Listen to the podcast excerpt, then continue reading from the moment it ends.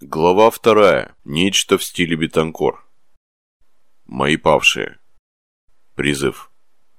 Читает Вортелекс. Я не помню ничего с того момента, как потерял сознание в ногах у Танталида, жестокого охотника на ведьм, и до того, как пришел в себя на борту своего боевого катера спустя 29 часов. Ничего не помню и о семи попытках вернуть мое тело к жизни, о прямом массаже сердца, об инъекциях противоядия, введенных непосредственно в сердечную мышцу, и обо всех усилиях, которые пришлось приложить для моего спасения. В течение долгого времени я был беспомощен, словно новорожденный котенок. И что важнее всего, я не помнил, как нам удалось избавиться от Танталида. Об этом мне рассказал Беквин спустя пару дней после того, как я впервые очнулся. Произошедшее было абсолютно в стиле Бетанкор. Елизавета вбежала в часовню как раз в тот момент, когда появился Танталит. Она сразу узнала его. Дурная слава об этом охотнике на ведьм ходила по всему субсектору. Он собирался убить меня, лежащего без сознания у его ног в состоянии анафилактического шока, вызванного кипящим в моих венах ядом. Быстро ушел от Инквизитора! Елизавета закричала, выхватывая оружие. И вот тут сквозь витражи заструился свет. Резкий, яркий свет – Раздался рев. Разгоняя ночь включенными на полную мощность прожекторами над разрушенной часовней завис мой боевой катер. Догадываясь, что за этим последует, Биквин бросилась на пол. Из громкоговорителей, парящего в воздухе боевого судна, загрохотал голос Бетанкор. Имперская Инквизиция, немедленно отойдите от Инквизитора. Морщинистая, похожая на черепашью голова Танталида повернулась во вправе мощного панциря. Охотник бросил косой взгляд в сторону яркого света. «Офицер Министорума!» – прокричал он в ответ. Его голос был усилен устройством, вмонтированным в броню. «Приказываю вам уйти! Немедленно уходите! Этот еретик мой!» Биквин усмехнулась, пересказывая мне ответ Бетанкор. «Никогда не спорь с боевым катером, засранец!» Сервиторы, встроенные в крылья катера, открыли огонь, поливая часовню из автоматических орудий. Все витражи были разбиты, статуи разваливались на куски, крошились каменные плиты. Танталит, которого задело по крайней мере один раз, повалился на спину в пыль среди обломков. Его тело не было найдено, поэтому я предположил, что этот выродок выжил и оказался достаточно сообразительным, чтобы сбежать. Мое покинутое сознанием тело не пострадало, несмотря на то, что всю часовню прошили пулеметные очереди, Типичная бравада Бетанкор. Привычная точность Бетанкор. Она была такой же, как ее чертов папаша. «Пришли ее ко мне», – попросил я Беквин. Я все еще валялся в кровати. И я все еще пребывал на краю могилы, чувствуя себя отвратительно. Медея Бетанкор заглянула ко мне несколько минут спустя. Так же, как и ее отец Мидас, она носила гувианский черный летный костюм с красной окантовкой, поверх которого она с гордостью надевала старую, светло-вишневую безрукавку с вышивкой. Ее кожа так же, как и у Мидаса, как и у всех главианцев, была темной. Бетанкур усмехнулась, глядя на меня. «Я твой должник», – произнес я. Медея покачала головой. «Ничего такого, что не сделал бы мой отец. Она присела в изножье кровати. Впрочем, он убил бы Танталида. Подумав, добавила она. Стрелял он получше. Снова та же усмешка и блеск жемчужно-белых зубов.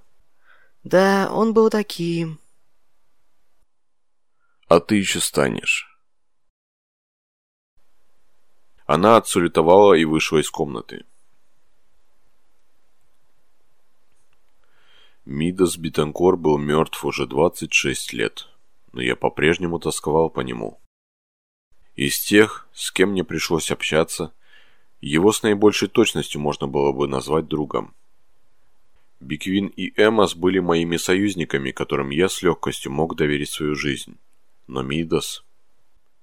И да покарает бог-император Фрейда Туринга за то, что тот забрал у меня друга, и да проведет однажды меня бог-император к Фрейду Турингу, дабы мы с Мидеей могли отомстить за Мидаса. Медея никогда не знала своего отца. Она родилась спустя месяц после его смерти, жила с матерью на главе и лишь по случайности попала ко мне на службу. Сдержав обещание, данное когда-то Мидосу, я стал ее крестным отцом. Связанный этим долгом, я прилетел на Главию, чтобы присутствовать на церемонии вступления Медеи во взрослые права, где наблюдал, как она ведет длинноносую главианскую яхту через вихревые потоки среди стоящих холмов во время обряда совершеннолетия. Мне хватило одного взгляда, чтобы оценить ее мастерство. Арианрод С. Свейдер погибла, а с ней Иган Вакс и Кус. Сражение в часовне было ожесточенным. Ревенору удалось убить разбушевавшегося гомункула, но только после того, как тот вспорол ему живот и отхватил левое ухо Зузенг. Теперь Гидеон Ревенор лежал на отделении интенсивной терапии. Мы должны были забрать его, как только его жизнь окажется в безопасности. Я задавался вопросом, как много времени это займет, думал над тем, что будет с Ревенором. Он любил Ариан Рот и очень дорожил ею и я молился, чтобы эта потеря не отразилась на нем слишком сильно. Я оплакивал Куса и Мечницу. Мешер служил мне в течение 19 лет. Эта темная ночь лишила меня слишком многого. Кус был погребен со всеми почестями на мемориальном кладбище имперской гвардии Леты Майор Тело Ариан Рот сожгли на голом холме к западу от соляных полей. Я был слишком слаб, чтобы присутствовать на каком-либо из этих ритуалов. После кремации Эмос принес мне ожесточающую. Я завернул ее в ветошь, а потом в отрез шелка. Моим долгом было как можно скорее возвратить это оружие старейшинам племени Эссвейдер на Картай, что означало необходимость сделать крюк, который занял бы как минимум год времени. И этого года у меня не было. Я убрал спеленутую саблю в свой сейф. Поместилась она с трудом. Пробивая себе путь к здоровью, я вспоминал про охотника на ведьм.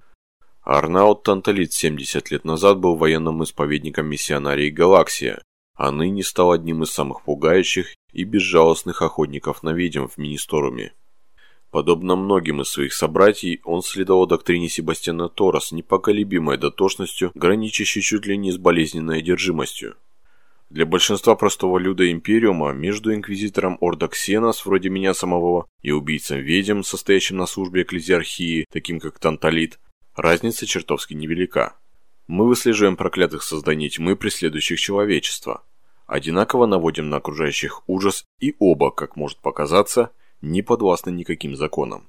Хотя во многом мы и можем показаться очень похожими, но на самом деле это далеко не так. Лично я абсолютно уверен, что Adeptus Ministorum – огромная имперская организация, занимающаяся вопросами веры и ритуалов почитания, должна бы сосредоточить все свое внимание на прославлении истинной церкви Бога Императора, а преследовании еретиков оставить Инквизиции. Иначе у нас слишком часто возникает конфликт юрисдикций. Мне точно известно, что только за прошедшее столетие были начаты как минимум две войны, вызванные и подогреваемые подобным столкновением интересов. Мы с Танталидом уже дважды сшибались рогами. В мире Брейдела 50-летиями ранее мы схлестнулись на мраморных полах Синода в суде, добиваясь права на экстрадицию псионика Эльбона Парсавала. В тот раз Арнауту удалось одержать победу главным образом благодаря тому, что старейшина Министорума мира Брейдела – строго следовали тарианской доктрине. Затем, всего лишь 8 лет тому назад, наши пути снова пересеклись уже на Кауме. Фанатическая ненависть Танталида к псайкерам, а на деле рискну предположить страх перед ними, за прошедшее время стала непреодолимой. Я не делаю тайны из того факта, что сам пользуюсь псионическими трюками в своей работе. И среди моих помощников есть псионики, и сам я в прошлые годы старался развить собственные ментальные способности. Это мое право как полномочного представителя Инквизиции. В моих глазах Арнаут был ограниченным фанатиком с ярко выраженным психозом. В его глазах я был ведьминым отродьем и еретиком. На Кануме не состоялось судебных трений. Их заменила война. Она продолжалась в течение суток на многоярусных улицах городка Оазиса в Унат-Акиме.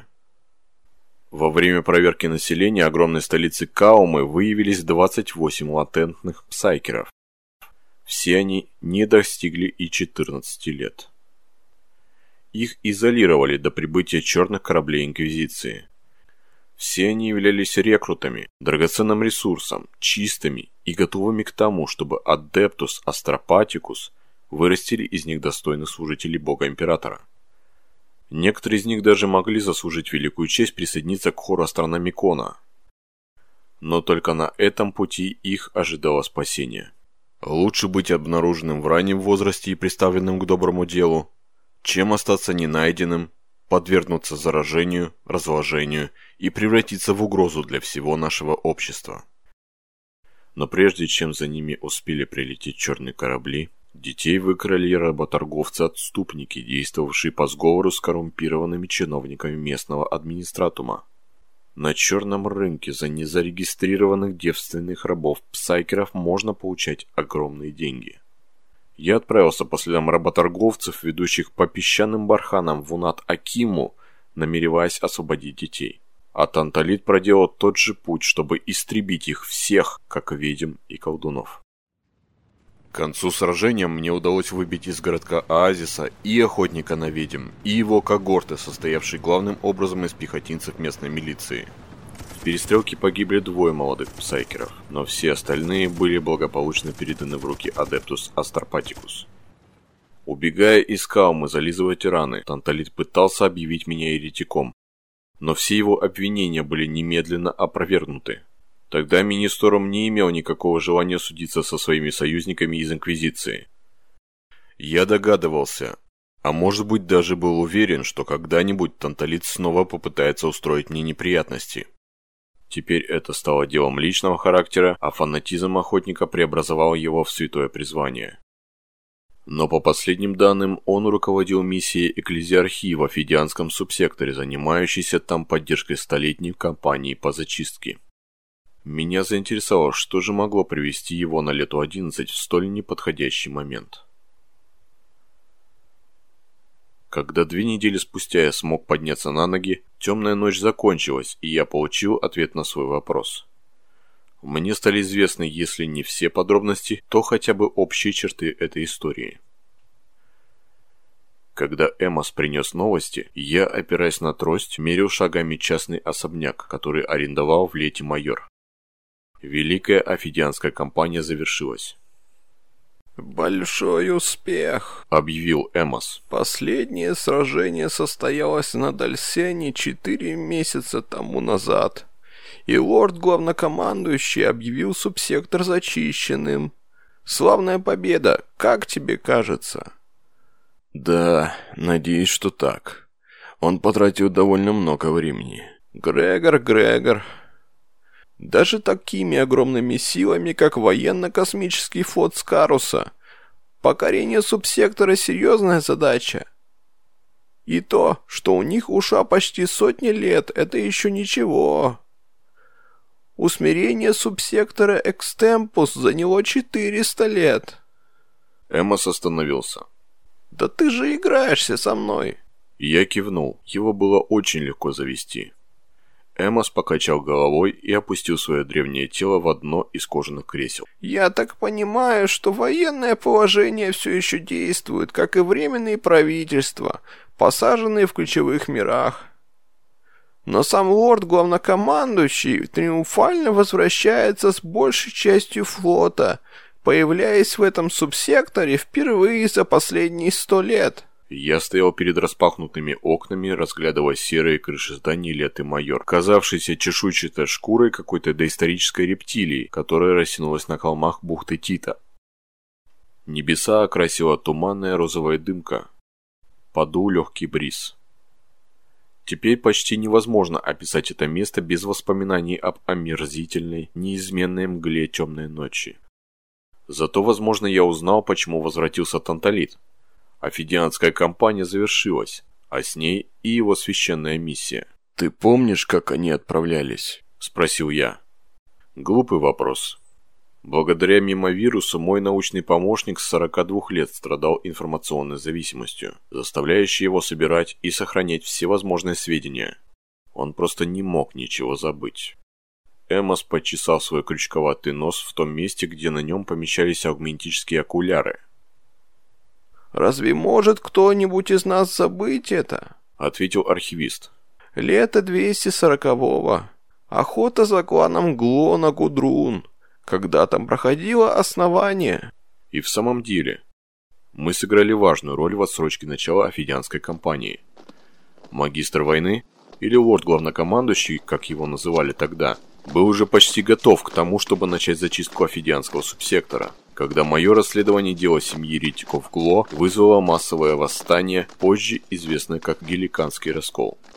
К своему большому удивлению и неудовольствию, магистр войны был вынужден перебросить подготовленные войска на усмирение собственного субсектора. Магистр войны Ханориус, Ханориус Магнус, как его называют, я никогда не встречался с ним и не слишком того хотел. Как и многие подобные ему, он был жестоким человеком. Необходим особый склад ума, особая бесчеловечность, чтобы сокрушать планеты вместе с населяющими их людьми. На Трациане Примаре состоится великое торжество. Священная новена, организованная Синодом Высшей Экклезиархии. Судя по слухам, сам лорд-главнокомандующий Геликана появится там, чтобы даровать магистру войны титул заступника Феода. Уверен, он будет доволен. Очередной увесистый медальон, которым можно в гневе бросаться в своих офицеров а ты не собираешься присутствовать?» Если бы я мог, то рассмеялся бы. По правде говоря, я подумал над тем, чтобы вскоре вернуться в столицу геликанского субсектора. Трациан Примарис был наиболее массивным, промышленно развитым и густонаселенным миром субсектора, поднявшимся из бесчестий, пожаров раскола и вырвавшим у древней Гудрун статус столичной планеты, достигнув наконец превосходства, которого, на мой взгляд, заслуживали и его размер, и его могущество. Теперь Трациан Примарис является главным имперским миром региона. Для того, чтобы закончить кое-какую работу, составить и отправить ряд отчетов, лучше было бы вернуться в свои владения на Трациане, расположенные неподалеку от Дворца Инквизиции. Но я недолюбливал Трациан Примарис. Это отвратительное место, и штаб я разместил там только из удобства. Мысли о помпезности, церемониях и фестивалях приводили меня в тихий ужас. Скорее всего, я предпочел бы отправиться к Мессине или к покою Гудрун, где мне принадлежало небольшое уютное поместье. Инквизиция собирает там серьезные силы. Будет даже сам лорд Туроркен. Я махнул рукой в сторону Эмоса. И тебя это привлекает? Нет, Разве у нас не осталось более важных дел? Прояснение кое-каких вопросов, с которыми куда проще разобраться в стороне от всей этой раздутой суматохи. «Скорее всего», — ответил Убер. «Тогда, думаю, ты знаешь мое мнение». «Думаю, что да, Грегор», — сказал он, поднимаясь и вынимая что-то из складок своего зеленого одеяния. «И посему полностью готов выслушать твои проклятия после того, как я вручу тебе вот это». Эмос протягивал маленький информационный планшет с зашифрованным сообщением, чье содержимое было получено из обизна астропатами. На нем была поставлена печать Инквизиции. Далее Ворда Малеус. И не осталось никаких следов? Ни отпечатков, ни чешуек кожи, ни волос. Я даже просила воздух через анализатор газа, Видеозаписывающие устройства, размещенные в доме, ничего не показали. За исключением тщательно замаскированного временного скачка в 34 секунды. Астропаты ничего не почувствовали. В одном месте нарушителю удалось пройти 4 метра пола, усеянного чувствительными к давлению датчиками, не потревожив их.